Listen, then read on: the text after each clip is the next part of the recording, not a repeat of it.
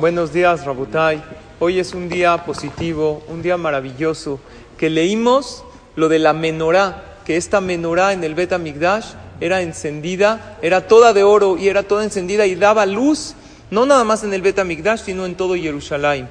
Por lo tanto, esto nos invita a nosotros a pensar en positivismo, en luz, en estar animados.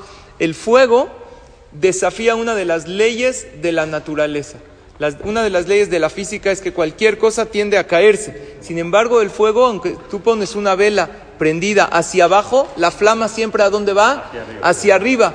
Y por eso nosotros en Hanukkah encendemos y también velas de Shabbat, porque el fuego representa cómo tiene que estar siempre el ánimo del Yehudí. Que a pesar que las cosas están difíciles, siempre uno tiene que pensar que lo mejor está por venir.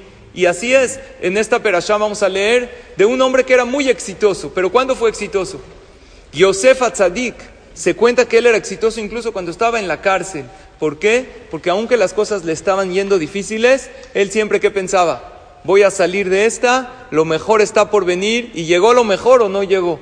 Llegó, se hizo el virrey de Egipto. Cuentan que en una ocasión había una pareja que fueron al hospital.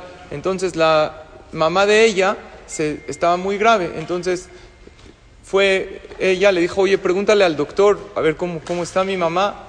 Entonces llega él, habla unas, cruza unas palabras con el doctor y le dice a su esposa, le, le dice, ¿qué te dijo el doctor? Le dijo, me dijo que tu mamá se va a poner bien, se va a recuperar y va a venir a vivir a la casa con nosotros. Dijo, ¿así te dijo? Dijo, no, pero le entendí de, de lo que me dijo que... Dijo, ¿qué? ¿Qué te dijo? Me dijo, espere lo peor. Entonces, ¿qué?